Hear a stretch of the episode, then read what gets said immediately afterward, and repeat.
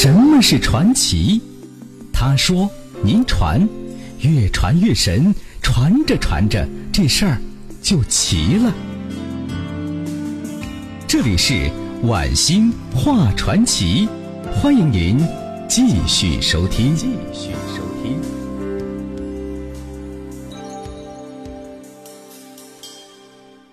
好了，朋友们，这里是晚星话传奇，欢迎您继续收听。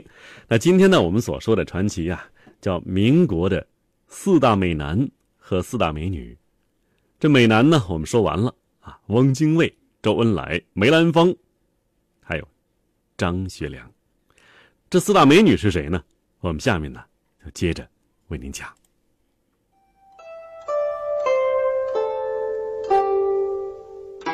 其实啊，这个民国四大美女是二十一世纪初后人呢根据现代人的某种审美观念和现代知名度评选出来的四个民国美女，包括呀像校园皇后陆小曼、才气与美貌并重的林徽因、金嗓子周璇，还有默片影星阮玲玉。咱们呢就说一说，其中第一个就讲一讲林徽因。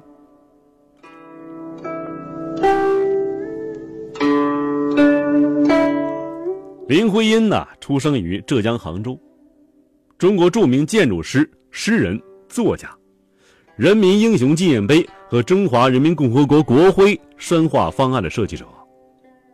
建筑师梁思成的第一任妻子，和梁思成啊一起用现代科学方法研究中国古代建筑，成为这个学科领域的开拓者。后来呀，在这方面获得巨大学术成就。为中国古代建筑研究奠定了坚实的科学基础。在文学上啊，著有散文、诗歌、小说、剧本、译文，还有书信等等。代表作就是《你是人间四月天》，还有《莲灯》《九十九度钟》等等。其中呢，《你是人间四月天》最为大众熟知，广为传颂。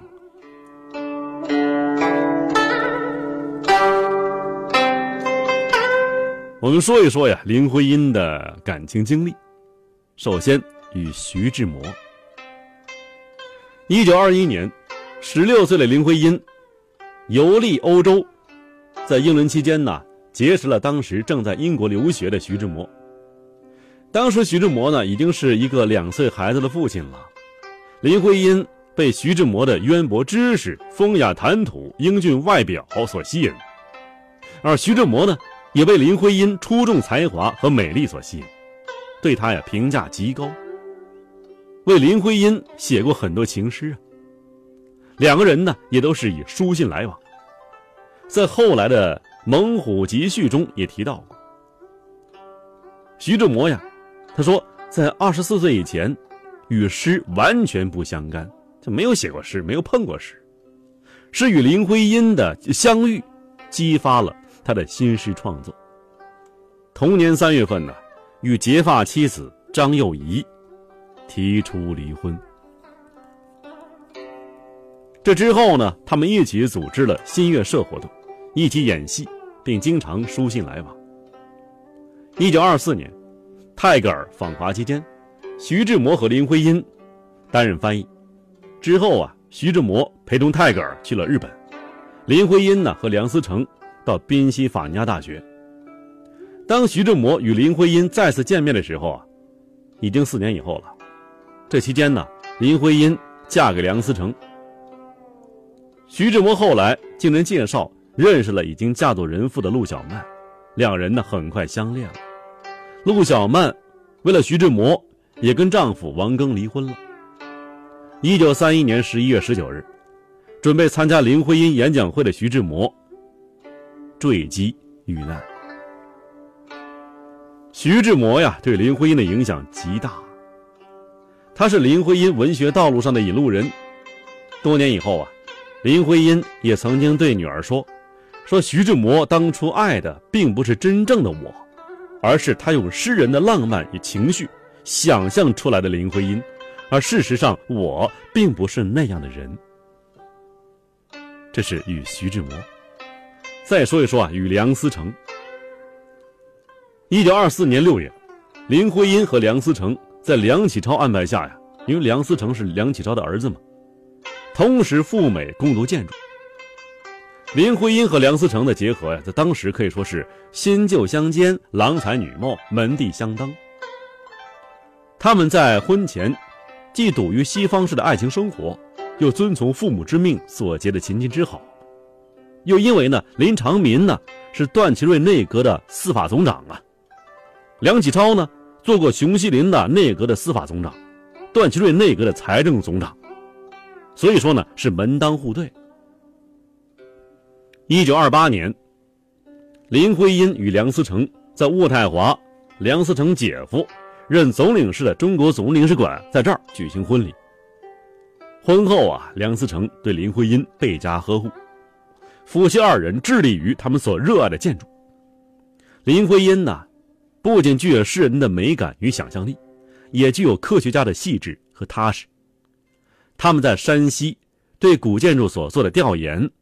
不仅对科学研究贡献巨大，也使山西众多埋没在荒野的国宝级古建筑走向世界，为世人所知。